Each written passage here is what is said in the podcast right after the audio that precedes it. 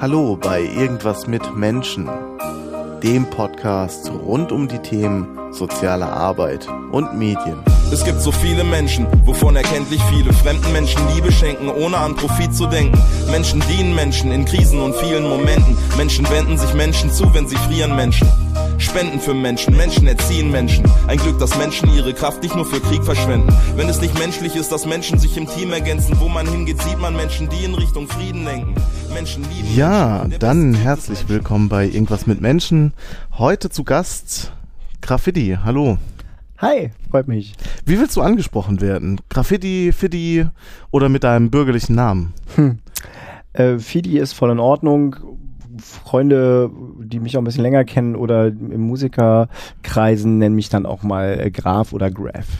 Okay, Aber cool. Aber mich- Fiddy passt. Sag einfach Fidi. Fiddy passt. Okay, cool. Vielleicht stellst du dich kurz vor. Wer bist du? Was machst du? Ich bin Fidi oder bürgerlicher Name Hans-Friedrich Baum, aber Fidi Baum ist wahrscheinlich cooler. Ich hab, ich irgendjemand hat mir mal gesagt vor kurzem, ey, versuch jetzt mal äh, Fidi Baum zu sagen, weil das andere, das verwirrt nur, das ist viel zu lang. Außerdem versteht man dann den, äh, das Wortspiel mit meinem Künstlernamen auch Mhm. besser. Also Mhm. mein Name ist Fidi Baum und mein Künstlername ist Graf Fidi und ich mache zum einen Rapmusik und zum Aha. anderen bin ich Sozialarbeiter in Berlin. Genau, so kam, wurde ich ja auch auf dich aufmerksam. Ich habe gesehen, okay, da gibt's was. Äh, äh, jemand, der rappt und das auch tatsächlich einsetzt in der Arbeit. Ähm, kurz nochmal zu deinem Namen. Wofür steht Graffiti? Also, Fiddy ist entstanden wodurch und Graffiti, das Zusammenspiel, steht für Graffiti, oder? Ja, genau, also Fidi selber ist, ist die Kurzform von, von Friedrich Mhm. und mein bürgerlicher Name ist Hans, also in meinem Personalausweis, ne, das würde jetzt zu weit. Hans Friedrich Ja. und Kurzform ist Fidi. Und genau, der, der Künstlername Graf Fidi, den hat ein guter Kumpel von mir, der Jakob Tschechow, äh, gefunden. Der hat mich auch zum Rappen gebracht und Aha. so, das vielleicht nochmal später mehr. Und da hatten wir immer eine lange S-Bahn-Fahrt von hier nah zum, Ost, zum Ostkreuz mit der Aha. S-Bahn. Und du guckst halt die ganze Zeit links und rechts raus und da waren eben ganz viele Graffitis. Okay. Und dann kam er irgendwann auf die Idee, Graffiti, Graffiti, Graffiti, yay, ja. das war irgendwann 2001 und seitdem bin ich Graffiti. Okay. Und seit 2001 oder schon davor gerappt? Ja. Schon davor. Ja, also Mhm. Das ist immer die Frage, wenn die Leute mich fragen, hey, seit wann machst du Musik?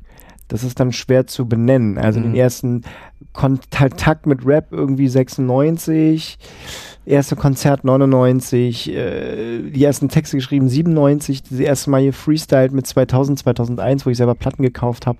Das erste Album mit 2002 und dass ich sage, ich mache Musik im Sinne von, ich trete auch auf und bin in der Öffentlichkeit und ähm, sehe das mehr als nur ein Hobby an, ist so seit 2008. Okay. Okay, aber doch schon eine, eine ziemlich lange Zeit. Wir kommen nachher darauf zu sprechen, was Musik überhaupt für dich bedeutet, äh, gerade Rapmusik, was für eine Bedeutung das hat. Aber erstmal zu dem Sozialarbeiter-Dasein. Ähm, was würdest du sagen, ist so, was bedeutet es für dich, Sozialarbeiter zu sein? Das bedeutet für mich erstmal in erster Linie mit dem, mit der Qualifikation, die ich äh, erlernt habe oder die ich, wofür ich ja studiert habe und es erfolgreich abgeschlossen habe, dass ich damit erstmal Geld verdienen kann. Mhm. Mhm. Ich habe vorher schon mal äh, verschiedenste B Berufszweige gemacht. Also ich war im, im, im Callcenter, also im, im, in der Service-Tätigkeit äh, beschäftigt, sag ich mal, bei, bei Telekom. Ich war äh, im, im Gastronomiebereich, da in der Personaldisposition tätig. Und das waren alles so Sachen, wo ich sage, okay, das kann man mal machen, aber das wäre jetzt nie etwas gewesen, wo ich gesagt hätte, okay, da kann ich mir vorstellen, das auch noch mit, mit, mit nach 60 zu machen. Mhm. Und das ist mein, äh, meine Tätigkeit, wo ich sage, damit möchte ich irgendwie meine, meine Rente ansparen. Mhm. Oder da könnte ich mir vorstellen, wenn es mit der Musik eben nicht klappt und ich lasse es komplett Mu Mucke machen sein, dass ich da irgendwie 30 oder 40 Stunden in der Woche arbeite. Und die sozialarbeiterische Tätigkeit ist ein Berufsfeld, wo ich sage, das, das bin ich. Das bin ich Mhm. von der, vom, vom Mensch her, vom, vom Typ her. Und da finde ich mich als Mensch am ehesten wieder und da kann ich auch am ehesten meine natürlichen Stärken, die ich vor dem Studium schon hatte, mhm. auch am besten zur, zur Geltung bringen. Und das Tolle an der, an der sozialen Arbeit ist eben auch, dass es sehr gut funktioniert mit der Rapmusik. Mhm kommen wir auch gleich. Nächster Punkt zur Rapmusik.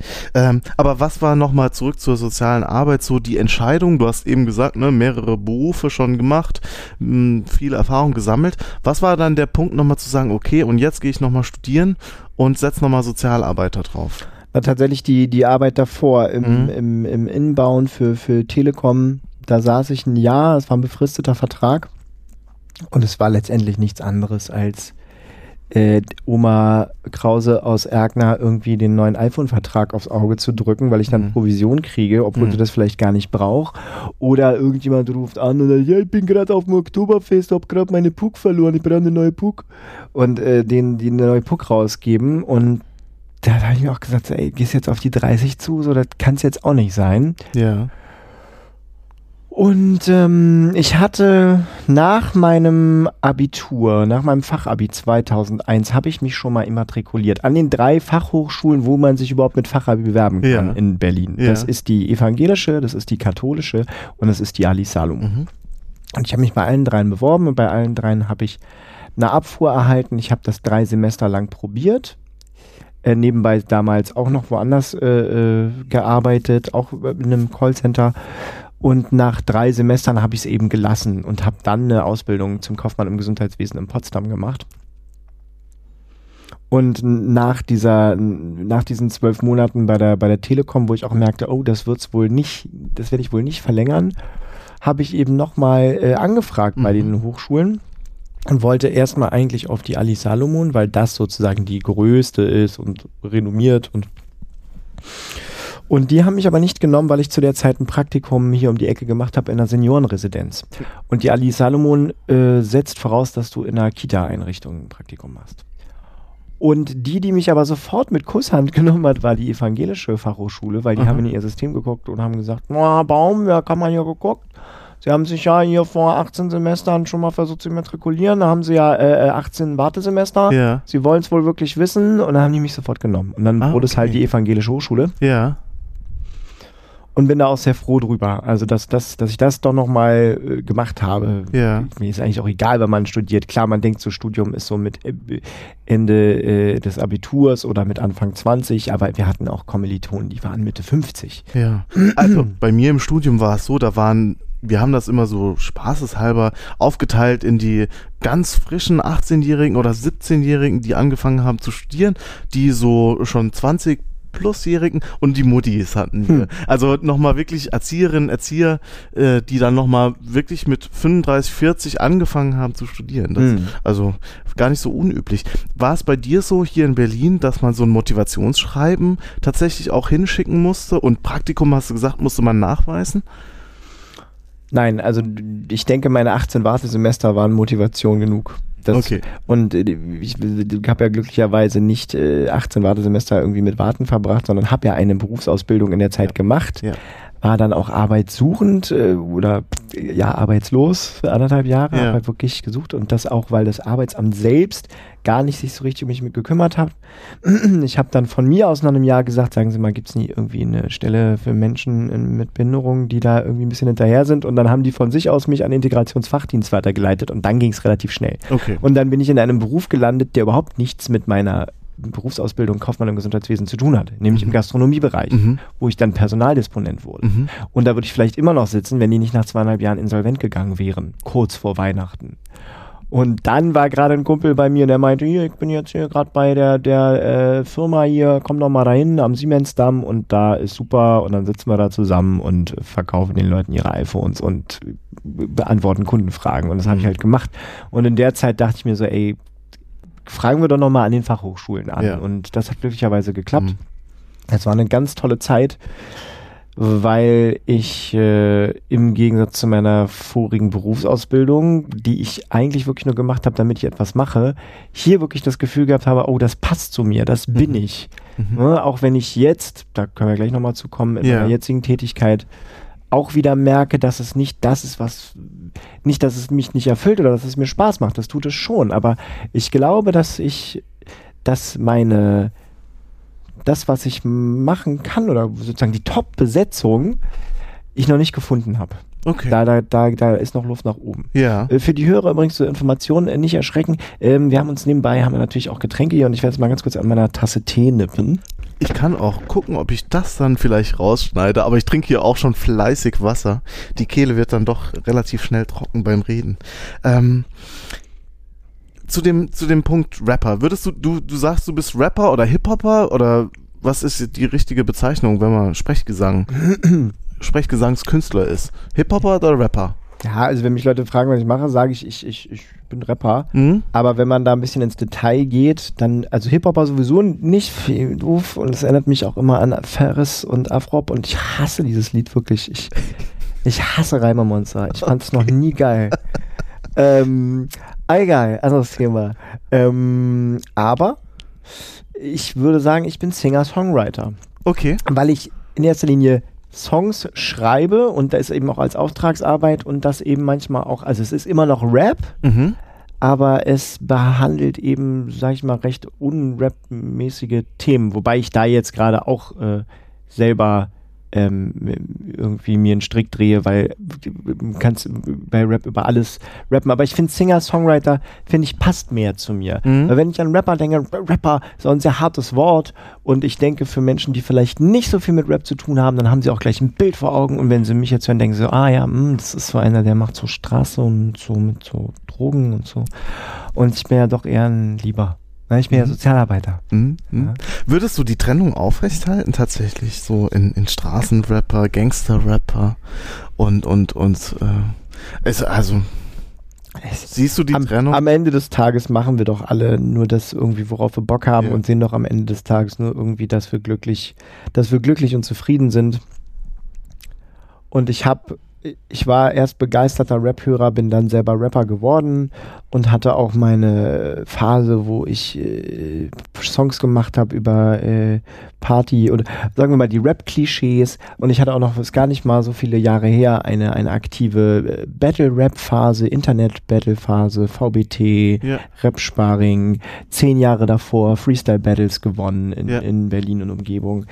Mm, Das heißt, ich komme da schon her und ich kann auch immer noch, äh, wenn, wenn mich jemand andisst, sozusagen in einem Freestyle, kann jemand zurückdissen und, und, und wäre der, seine Mutter penetrieren, verbal. Ja, Ja, gar ja. kein Problem. Das, das mache ich gerne.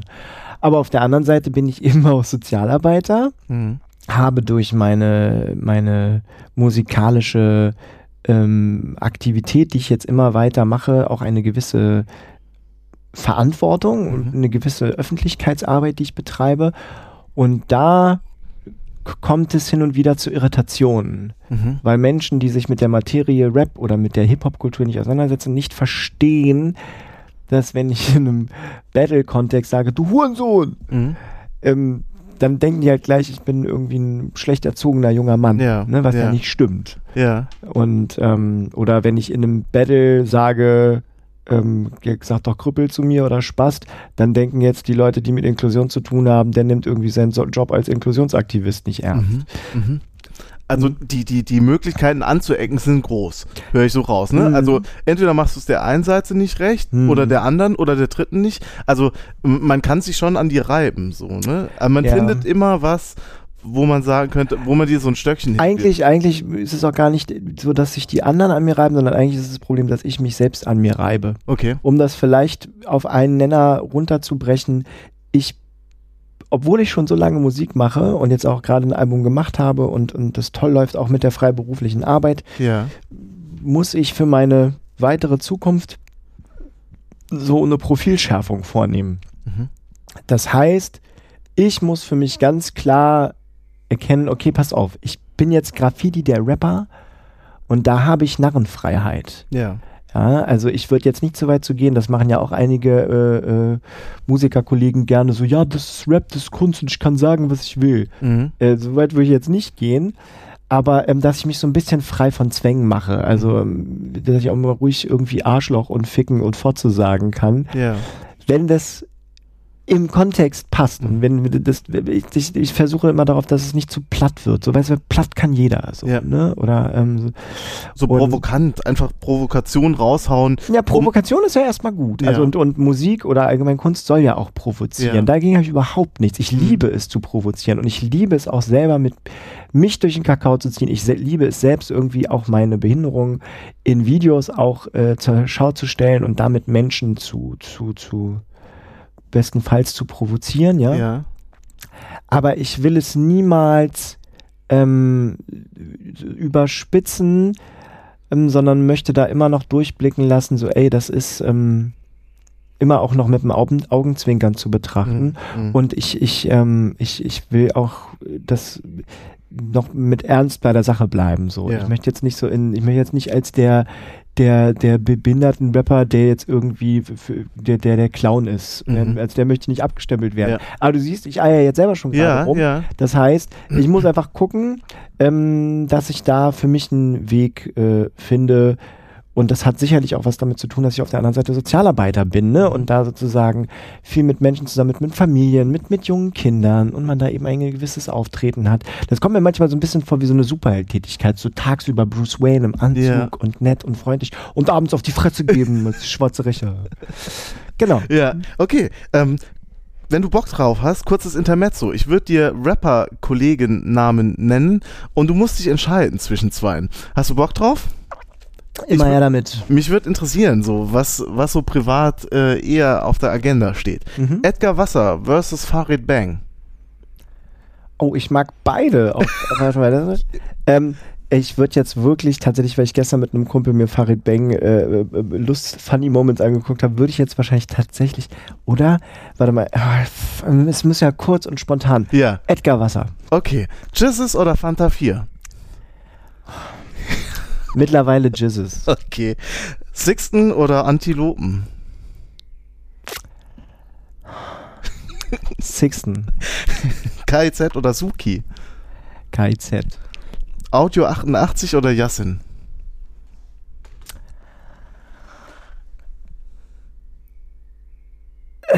Wirklich, ja, kurz einen Moment war erst gerade so, hä, das ist nicht beides der gleiche, aber die sind ja tatsächlich jetzt einer als Audio 88, das ist ja, Genau. ich glaube Audio, Audio 88. Das war ja der mit der Brille, ne? Der ursprünglich aus Cottbus kommt, wie mir gerade Freunde aus Cottbus gesagt haben. Ja, ja, ich glaube Audio 88. Ich kann die beiden ehrlich gesagt nie Ja, auseinanderhalten. der eine glaub, hat die Glatze und der ja, andere der mit der hat, Glatze hat ist Haare. Audio 88, oder? Oben und und. Ja. So, das als kleines Intermezzo, damit ich so ein bisschen einschätzen kann, wo du auch stehst, weil ich auch, man muss das den Zuhörern jetzt erklären. Ich bin auch privat, höre ich sehr gerne deutschen Rap und habe mir es auch nicht so einfach gemacht, diese Auswahl zu treffen. So, und Das jetzt, war echt gemein. Ja. Das ist wirklich nicht. Also, dass du da auch die Fantas und dass du auch Suki damit reinbringst, das ist Mhm. natürlich, das ist fies. ja, gut. Äh, Entschuldigung, machen wir Ja. weiter. Soziale Arbeit und Rap. Wie passt das überein? Also warum die Kombination? Klar ist, du hast eine Affinität zu Rap. Du selbst, bist selbst Rapper, äh, Singer-Songwriter, Entschuldigung, ähm, und, und, und liebst diese Musik, so, das, das merkt man. Ähm, wie, war es nur folgerecht, äh, richtig, dann diese Kombination zu machen? Das auch in der Arbeit einzusetzen? Du, ich weiß, du gibst auch Workshops und, und machst mit Jugendlichen äh, äh, äh, Workshops dazu. War, war das nur folgerichtig? Also ich muss gestehen, auch als ich bei dem bei dem Telekom-Geschichte da für den, also es war nicht die Telekom, sondern eine andere Firma, äh, da, da habe ich zum Beispiel für die auch einen Song gemacht. Mhm. Und hätte ich damals zu meiner, ähm, zu meiner, da wo ich bei dem Gastrobereich irgendwie, wenn es da eine Möglichkeit gegeben hätte, hätte ich für die sicherlich auch einen Song gemacht. Ja.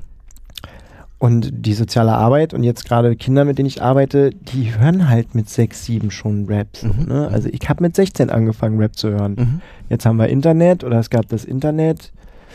Äh, dann gab es irgendwann das Smartphone, dann gab es YouTube und ähm, die werden ja immer jünger und die kommen eben mit, äh, mit äh, in der fünften Klasse schon mit Farid Bang Texten in Berührung. Und ähm, da ist doch dann klar, dass wenn ich Rapper bin, dass ich dann sage, okay, gut, dann können wir jetzt auch zusammen Rap machen. Ja. Es ist ein sehr schneller, guter Zugang zu, zu Kindern und zu Jugendlichen, weil das etwas ist, wo sie dich auch ernst nehmen. Mhm. Die sehen nämlich auf einmal, oh, der hat einen Plan davon. Mhm. Und, und der, der, der, äh, der kennt die Interpreten, die wir gerade hören. Der ist ja gar nicht so alt. Ja. Wobei die mich auch alle, du hast mich ja auch jünger geschätzt. Ja. Ja? Ich werde ja auch auf Anfang 20 geschätzt. Okay, ja. Ich bin ja auch innerlich Anfang Ja, ja, 20, ja, natürlich. Aber das merke ich tatsächlich auch in der Arbeit. Also ähm, kurze Erklärung pro Familia, da arbeite ich und in den ähm, teilweise Workshops, wenn wenn das Thema Rap zur Sprache kommt und ich dann auch nur weiß, worum es geht. Ich muss dann gar nicht erzählen, dass ich die näher kenne und, und so. Dann ist gleich ein ganz anderer Zugang da. Hm. Also kann das nur bestätigen, was du Mhm. sagst. Ähm, aber was bedeutet denn damit arbeiten? Also in der konkreten sozialen Arbeit. Was, was heißt das? Was, was machst du dann? Analysierst du erstmal Texte oder wie, wie nutzt du das? Das kommt jetzt erstmal drauf an, wenn ich das zum Beispiel bei mir bei der Arbeit mache, ist es erstmal kindgerecht. Also Mhm. die, da können wir, wir machen wir den Schwenk zu, was ich mache. Ja. Ne, Ich arbeite in einer Jugend- und Familieneinrichtung. Da sind Kinder zwischen neun und zwölf Jahre sind unsere Kernklientel, aber die, der Grund ist, danach gehen die eben auf die siebte Klasse, Mhm. gehen dann meistens in Schulen, die ein bisschen weiter weg sind aus dem Kiez, wo die Einrichtung ist. Damit kommen sie dann automatisch wahrscheinlich nach der Schule nicht mehr zu uns hinkommen. Hinzu kommt, dann geht die Pubertät los und dann hat man auch irgendwann keinen Bock mehr in eine Jugendeinrichtung Mhm, zu kommen. mhm. Die kommen dann meistens mit 16, 17 wieder zu uns, wenn sie ein Praktikum machen wollen oder weil sie mal Hallo sagen Ja. Das heißt, mit einem Fünftklässler, Klässlerin ähm, ist es dann meine Aufgabe, wenn ich höre, die, äh, die haben Bock auf Rap und sie wissen, ich rappe und sagen, rap mal was, rap mal was. Und ich sage so, ey, lass uns doch zusammen rappen. Und sie Ja. sagen, ja, okay. Ähm, dass ich immer erstmal gucke, worauf haben sie Bock. Mhm. Ne, das mache ich, das mache ich eigentlich bei jedem Workshop. Ja. Ich frage die Teilnehmer, worüber möchtet ihr schreiben? Das äh, ist dann manchmal auch so, dass sie sagen so, oh ja, ich möchte jetzt über, über Crack aufkochen und Bitches ficken äh, rappen Ja. da muss ich dann immer schauen, inwieweit ist das für, mich als Sozialarbeiter vertretbar, äh, so auch mit den Eltern, ne? Und versucht dann, weil letztendlich arbeiten wir nach dem Konzept, hol die Kinder da ab, wo sie, wo sie sich befinden. Und wenn man, ich kann, die kennen eh schon alle Kraftausdrücke. Ja. So, und wenn ich da jetzt auf einmal einen Riegel vorschiebe und sage, du darfst jetzt nicht äh, Arschloch schreiben im Text, dann, äh, dann schiebe ich da ja wieder einen Riegel vor. Mhm. Auf der anderen Seite muss ich eben gucken, ey, wenn ich das mit denen aufnehme und den Kids das als MP3 auf ihrem Handy mitgebe und die spielen jetzt ihrer Mama vor oder der Mhm. Oma, dann Mhm. kommen die Eltern dann vielleicht zu mir. Na, also ich muss immer schauen, inwieweit ist das machbar. Äh, bis jetzt habe ich es auch immer so hinbekommen, dass ich dann schaffe, entweder auf die Ausdrücke zu verzichten oder man geht vorher in in ein Gespräch mit den Eltern. Mhm. Ne? Oder man sagt explizit, okay, wir machen einen Song nur über Kraftausdrücke. Okay. Ne? ja. Oder man kann es ja auch, man kann ja so ein Schwarz-Weiß, also so, ein- so, so ein Für und so ein Wider so. Ja. Aber wir machen eine Strophe mit Kraftausdrücke und dann machen wir eine Strophe, wie man diese Kraftausdrücke, was, wie man die kontern Ja, könnte, ja. cool mit, mit, mit, mit tollen Gegenargumenten. Ja, ja. Oder solche ja. Sachen zum Beispiel. Okay. Das wäre die Arbeit, die ich mit meinen Kids mache. Wenn ich zum Beispiel, gerade letzte Woche war ich in Nürnberg, da habe ich für die, für eine Familieneinrichtung, für ein Familienzentrum Workshop gemacht. Das Ganze war auch über die Lebenshilfe Nürnberg. Dort waren zum Beispiel äh, Menschen mit äh, Behinderung, also mit körperlicher und geistiger Beeinträchtigung. Und da haben wir einfach, habe ich abgefragt, worüber soll der Song gehen? Und dann kamen einfach Schlagworte wie Fußball, wie Bollerwagen, wie Inklusion, wie Mhm. so. Und dann haben wir, weil wir auch nicht so viel Zeit hatten, ähm, haben wir es so gemacht, dass die wir alle Punkte gesammelt haben und ich habe aus all den Punkten einen Song gemacht, der sich das passte alles sozusagen auch zu der Einrichtung, wo ich dort war. Dann haben wir eigentlich einen Song über die Einrichtung gemacht und zusammen auch noch einen Refrain geschrieben. Und die Workshops wichtigster Faktor oder ein wichtiger, wichtiger Faktor ist auch immer die Zeit. Mhm. Also ich habe Workshops, die gingen, mein kürzester Workshop war, glaube ich, mal 20 Minuten Okay. und mein längster Workshop ging mehrere Monate. Okay. Ne, Und das heißt, du Ja, musst auch immer ja. gucken, wie viel Zeit habe ich zur Verfügung und was will der Kunde. Mhm. Ganz oft ist der Kunde so, er weiß gar nicht, was er will. Das heißt, Ja. sie kommen dann zu mir und sagen so, ja, was können wir dann machen? Ich so, wir können alles Mögliche machen. Ja. Wir können, äh, was soll denn gelernt werden? Soll es um, um, um äh, ein besseres Sprachverständnis gehen? Soll, sollen die Kinder, Jugendlichen, Erwachsenen, wer auch immer, äh, verstehen, was der Unterschied zwischen einem Silbenreim ist und einem, und einem achtsilbrigen Reim? Ja. Soll es um Taktgefühl gehen? Mhm. Soll ich dir was über die Geschichte von, von Rap oder von der Hip-Hop-Kultur erzählen? Also du kannst ja ganz viel da reinpacken. Ja. ne? Geht es um Inklusion? Geht es eigentlich darum, dass du, da, dass man sein Selbstwertgefühl stärken soll Mhm. und nur weil ich irgendwie äh, im, im Rollstuhl sitze oder ähm, was auch immer, für eine Beeinträchtigung habe, ähm, ich auf einmal merke, wow, ich kann ja nur weil ich irgendwie meine Arme nicht richtig bewegen kann, kann ich ja trotzdem rappen. So, Ja, ne? Kann ich mich ja. mit der Materie auseinandersetzen und, und merke da, dass das mich eventuell interessiert. Oder steckt da vielleicht was ganz anderes drin? Interessiere ich mich dafür, ähm, Geschichten zu schreiben? Mhm. Die, eine Teilnehmerin im Workshop hat mir erzählt, dass sie zum Beispiel wahnsinnig nicht gerne Tagebuch schreibt. Und da Mhm. konnte ich auch Parallelen ziehen. Er sagen, du, ey, Rap-Texte schreiben ist eigentlich nichts anderes Mhm. für manche. Ja, Ja, ja. als wie Tagebuch schreiben und es dann einfach auf den Beat packen. Mhm. Ähm, die Frage, die sich mir noch stellt, ist, was geht darüber? Also es ist ein Eisbrecher, ne? Also man kriegt, glaube ich, so ist meine Vorstellung, einen Kontakt. Man wird anders wahrgenommen plötzlich, wenn man sagt, yo, ich höre das, ich mache das. Ähm, was ist dadurch möglich? Du hast ja gesagt, ne, die Kunden wissen zum Teil nicht, was was ist eigentlich der Auftrag, was wollen sie eigentlich erreichen? Aber was würdest du sagen, was für ein Potenzial hat es, mit Musik und Klienten äh, das so zusammenzubringen? Ich war einmal vor ein paar Monaten war ich an einer Förderschule in Ostfriesland und da habe ich mit stark mehrfach äh, behinderten Kindern aus unterschiedlichen Altersgruppen zwei Tage lang einen Workshop gemacht. Mhm. Und die Vorgabe war an einem Tag ganz klar ein Song über die Schule und am anderen Tag sollte ich die Kinder befragen, worauf sie Lust haben. Und beim zweiten Tag lief es darauf hinaus, dass das Thema so Hobbys war und, und Familie und Freunde. Es gab dort ein Mädchen, ich weiß nicht, was sie genau hatte, ähm, die hat, ich habe das gar nicht mitbekommen, das hat mir die Lehrerin danach erzählt, die hat dann angeblich, während wir diesen Workshop gemacht hat, haben, als wir den Refrain aufgesagt haben, hat sie den eben mit den Lippen mitbewegt und hat die ganze Zeit auch mitgewippt und mitgenickt. Mhm. Sie meinten, das war etwas, was sie, die haben das Kind mittlerweile zwei Jahre in der Klasse gehabt und, und Einzelbetreuung und, und ganz spezielle auf sie zugeschnittene Förderung gehabt.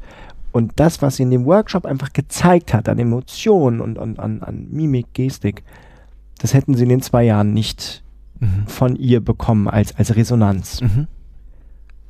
Und das war bis jetzt für mich die, größte Form der Anerkennung oder das größte Lob, ähm, was ich durch, durch meine Workshop-Arbeit bekommen konnte. Mhm. Da stellte sich für mich gar nicht die Frage nach, nach einer weiteren, nach einer weiteren Wertekette sozusagen, Ja, ja. sondern einfach nur, dass, dass, dass eine Emotion gezeigt wurde, dass da irgendetwas in diesem Mädchen vorging, was sie, was sie angesprochen hat, Mhm. was wir auch gar nicht mit unserer Sprache weiter benennen müssen. Ja. Das hat mir vollkommen gereicht und das Mhm. hat mich so Mhm. beflügelt, sage ich mal, dass ich da einfach jetzt mit, mit diesem Bild gehe ich immer mal in meine Ja. Workshops, weil du, ich habe eben auch viele äh, Negativbeispiele. Also ich Mhm. habe auch schon einige Workshops gemacht, wo, wo, wo, wo äh, Gruppen hinkamen, die dazu mehr oder weniger gezwungen wurden, weil Okay. es zum Beispiel ein schulischer Kontext gab, Mhm. war und dann gab es irgendwie nur, weiß ich nicht, Stricken, Häkeln und Rap und dann haben wir die Rap Geh mal genommen zu Rap. und wollen aber eigentlich die ganze Zeit irgendwie nur Quatsch machen und mit Mhm. dem Smartphone spielen. So, Mhm. ne? Und ähm, ich bin ja nicht, ich bin da ja nur der Rap-Workshop-Leiter. So. Ja, Wenn die mir ja. nicht viel zuhören wollen, ich habe ja schon so meine Wege und Mittel und meine Methoden so, aber es gibt dann einfach auch Punkte, wo du einfach wirklich auch mit all deinen Methoden und nicht weiterkommst, Ja. dann muss ich sie halt lassen. So. Ja. Und dann muss ich auch äh, sozusagen bei mir den, äh, den Schalter umstellen und sagen, das geht jetzt nicht gegen dich persönlich so. Ne? Ich habe Mhm. ich hab ja trotzdem meinen Job gut gemacht. Und ähm, um zu deiner Frage zurückzukommen,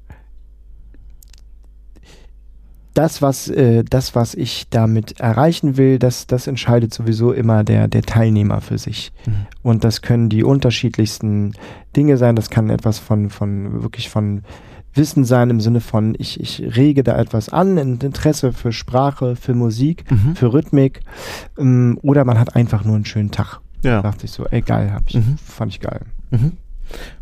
Gut. Ich glaube, äh, das ist gut beantwortet. Ähm, du hast gerade nochmal ähm, auch, auch äh, das mit, mit, mit Sprache angesprochen und Texte.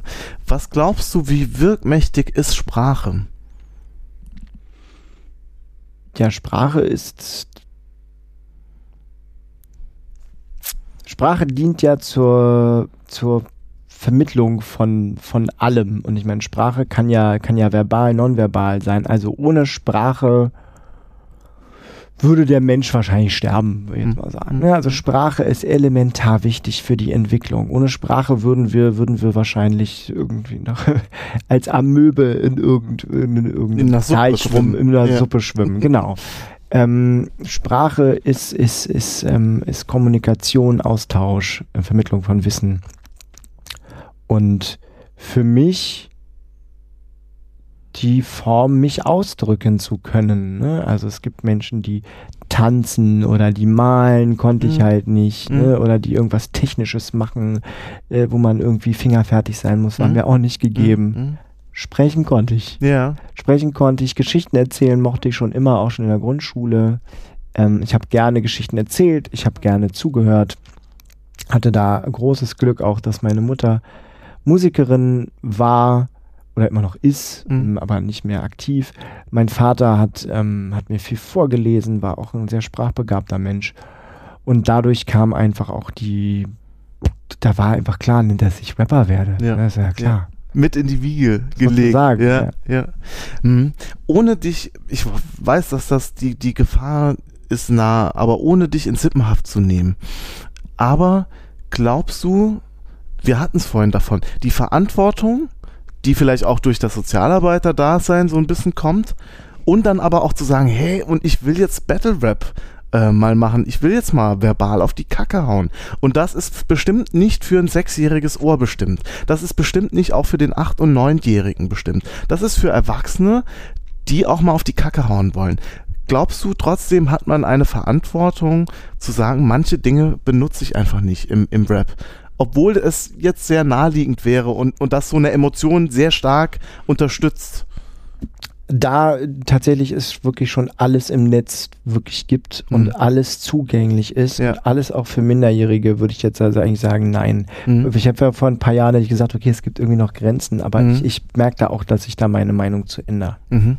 Ist ja die Frage, ob ich alles äh, ins Netz stellen würde, ja, machen ja. würde und das weiß ich nicht. Da muss ich jetzt erstmal neue Sachen machen. Ja. Aber du hast vollkommen recht. Ähm, ähm, ich, wenn ich sage, ich will auf die Kacke hauen, dann will ich auf die Kacke hauen. Ja. Und dann ist es mein gutes Recht als Künstler erstmal, ich kann ja erstmal in meinen vier Wänden schreiben, was ich will. Ja. Ich kann in meinem Studio aufnehmen, was ich will. Ähm, und ich kann es auch eigentlich ins Netz stellen. Ja. Ne? Ähm, wenn, wenn, wenn es dann einen großen Anklang findet. Äh, und ähm, da sozusagen das dann irgendwie Leute dann, dann hören, dann müsste man eben dann gucken, kann man das auf der auf, dem, auf der Hochzeit spielen vom besten Freund, weil da yeah, kleine yeah. Kinder rumrennen? Oder yeah, wartet man nicht lieber, bis die Kinder im Bett spielt und man spielt es dann irgendwie um 0 Uhr so? Äh, ich glaube, ja, man, man, man, man kann schon, man kann schon alles äh, machen. Jeder sollte einfach ähm, wissen, ne, welche, welche Rolle er spielt. Mhm. Also äh, ich werde keinem, keinem Straßenrapper irgendwie sagen, hör mal auf, irgendwie über dein, äh, dein Thug Life äh, zu rappen. Ja. So, ne? Weil das ist ja wahrscheinlich zum größten Teil auch das, was sie wirklich erlebt haben. Mhm. Ähm, und wenn ich Bock habe, äh, äh einen Straßenrap-Song zu machen, dann mache ich den auch. Ja. Und lass mir da auch nicht ans Bein, aufs, ans Bein kacken, wenn, äh, wenn die sagen, du bist gar nicht Straße. Ich bin Straße genug. Ich habe ich hab, äh, schon meine, meine dunklen Seiten, ne? die muss ich aber nicht jedem äh, im Videos und in Songs ja. um, die, um die Ohren latzen. So. Ja. Ähm, mhm. Ich habe oft die, die, also weil ich das auch wirklich aktiv höre, auch jetzt Gangster-Rap, Straßenrap, was auch immer. Also ich verfolge eigentlich die komplette Bandbreite, aber ich habe oft das Problem zu erklären, wo für mich der Unterschied ist. Ähm, kommst du auch als in Erklärungsnot zu sagen, äh, ja, ich pump das, äh, deswegen bin ich noch kein Assi? Also, oder hast du so einen Kreis, der schon weiß, alles klar, äh, das ist Musik, äh, das ist ein Film, den man dann fährt und dann ist auch wieder gut. Nee, ach, weil die, ich glaube, die Leute, die mich auch buchen, nehme ich auch eher als den Inklusionsaktivisten, mhm. Rapper da. Mhm. Und da habe ich das so nie gehört. Meine Familie beschäftigt sich auch gar nicht so sehr mit Rap, als dass sie da irgendwie das fragen. Und mein Rapper-Umkreis kennt mich ja. Ja, okay. Deswegen, ja. nein, bin ich da nie groß in Erklärungsnot. Mhm. Es kommt höchstens mal irgendwie der, der Berlin-Spruch von mir so, ah, bist du Berliner? Und äh, also ihr seid doch die, die, die, die, die immer rumpöbeln und so. Und dann bedienen wir dieses Klischee Mhm. natürlich immer gerne und pöbeln natürlich gerne rum und hauen alles kurz und klein. Okay. Ähm, ich habe hier äh, eine Frage von Oliver Zetsche, der die reingegeben hat. Die würde ich gerne noch ähm, reingeben. Erstens, wie greifst du über Rap die Lebenswelt auf? Ähm, du hast vorhin gesagt, ja, ähm, das geht dann um deren Themen, aber ähm, wie konkret leitest du das an, für manche vielleicht auch erstmalig ganz neu äh, mit Sprache was zum Ausdruck zu bringen, was so Alltag äh, beschäftigt, ja? Aber wie knüpfst du da relativ schnell an? Na, was ich sehr gerne mache, ist wirklich dieses Brainstorm erstmal, dass ich denen sage, ey, es gibt nichts, kein richtig oder falsch. Wir sind hier Mhm. nicht in der Schule, schreibt erstmal alles auf, was dir ähm, in den Kopf kommt. Und wenn es irgendwie, weiß ich nicht, Eierwärmer ist oder Mhm. so, dann schreib es erstmal auf. Und du kannst aus jedem, jedem Schmuck kannst du einen Text machen. Mhm. Du kannst einen Text schreiben über laufende Nasen. Mhm. Ne? Kann man bestimmt witzig, kann man einen witzigen Song draus machen. Und würden sich viele angesprochen fühlen. Ja, Weil ja. jeder hatte schon mal eine laufende Nase. Ne? Also das wäre ein Thema, was jeder kennt. Wird laufen. Ja, Ja. wird laufen. Wie eine Nase. Ja. Und ähm, die, das, wenn die da schreiben, mich interessiert Bibis Beauty Palace und Ja. die neue Bilou Shampoo-Marke, dann machen wir darüber einen Song. So. Mhm. Wenn jetzt er sagt, irgendwie bei mir ist es Magic the Gathering äh, Kartenspiel sammeln, dann machen wir darüber einen Song. Mhm. Du, und ähm, meine Aufgabe ist es dann eher äh, zu sagen, oder mein persönlicher Anspruch, und den drücke ich, da drücke ich so meistens so ein bisschen meinen Stempel drauf, Mhm. ist, dass wir versuchen, nicht nur einsilbrige Reime zu nutzen, so, also nicht nur Haus, Maus, Klaus. Mhm. Ja, und Mhm. der Rest kommt dann von ganz alleine. Also es geht auch so ein bisschen drum ums Ernstnehmen. Was ist gerade aktuell? Hey, okay, dann machen wir da was draus. Ja. Ne? Also auch meine persönliche, ich muss da auch meine persönliche Meinung, äh, äh, ne, also um mich geht's dann nicht. Mhm. Ich muss da nicht sagen, äh, Bibis Beauty Palace, dann habe ich keinen Bock drauf. Mhm. Wenn, wenn, wenn, wenn Klein Nina da Bock drauf hat, dann machen wir das. Dann wird das gemacht. Mhm. Ja. Okay. Ich bin ja Dienstleister. ja.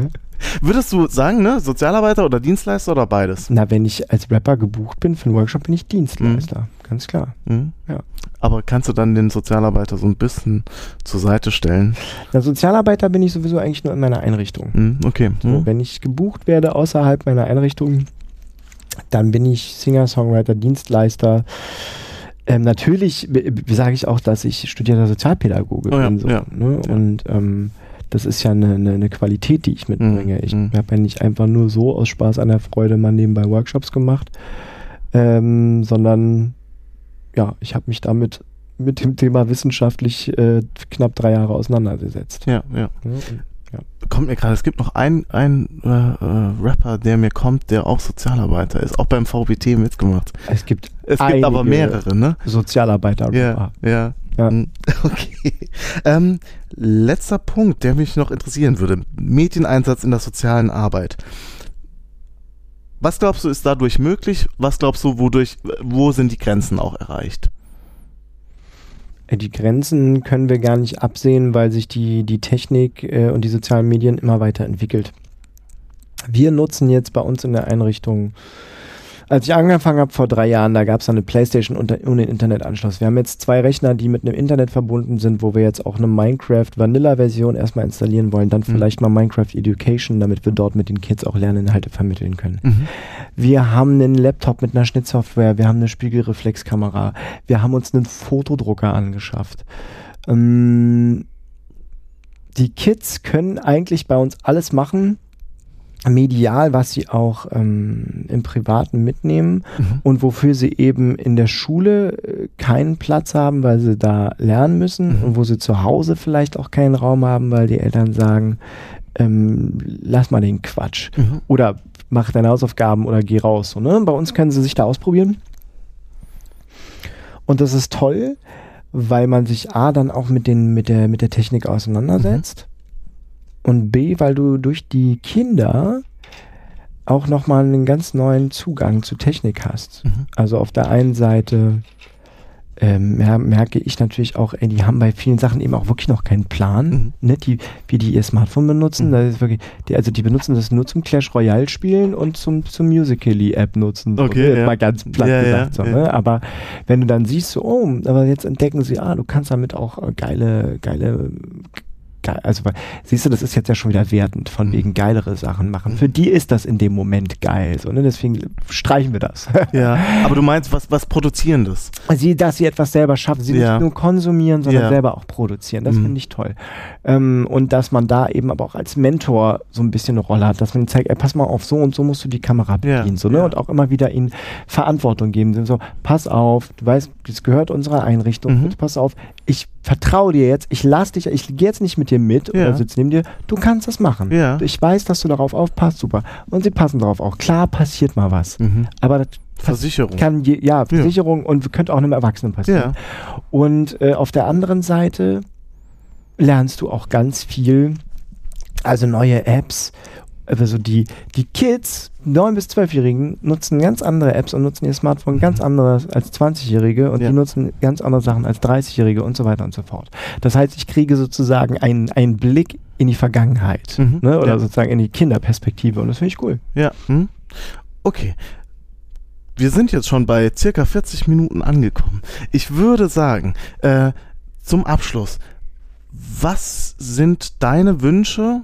A, für die soziale Arbeit. Wo siehst du die soziale Arbeit? Wo würdest du sie gerne sehen? Fragen wir mal so. Wo würdest du gerne die soziale Arbeit sehen in Zukunft? Erste Frage. Zweite Frage. Nee, beantwortet die erstmal bitte, ja.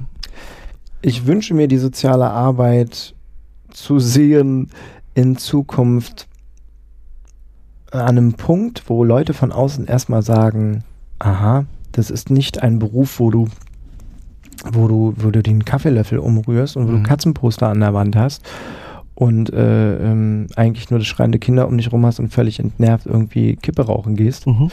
sondern die soziale Arbeit und dann jetzt speziell mein Tätigkeitsfeld, die Kinder nach der Kita, nach der Grundschule zur siebten Klasse, das ist Basisarbeit. Mhm. Also noch, also auch die Kita-Arbeit natürlich, aber das ist, Ja. wir, wir haben einen Teil daran, die, die Bürger von morgen mitzuformen und Mhm. denen gesellschaftliches Engagement an die Hand zu geben. Mhm. Das ist elementar wichtig Mhm. und ähm, eine unglaublich wichtige Arbeit und unfassbar unterbezahlte Arbeit. Ja. Mhm. Und ich würde mir wünschen, dass da eine gewisse Wertschätzung in den nächsten Jahren ähm, stattfindet. Vor allem, äh, was das Finanzielle anbelangt. Mhm. Weil letztendlich ist dein Gehalt eine Wertschätzung deiner Arbeit.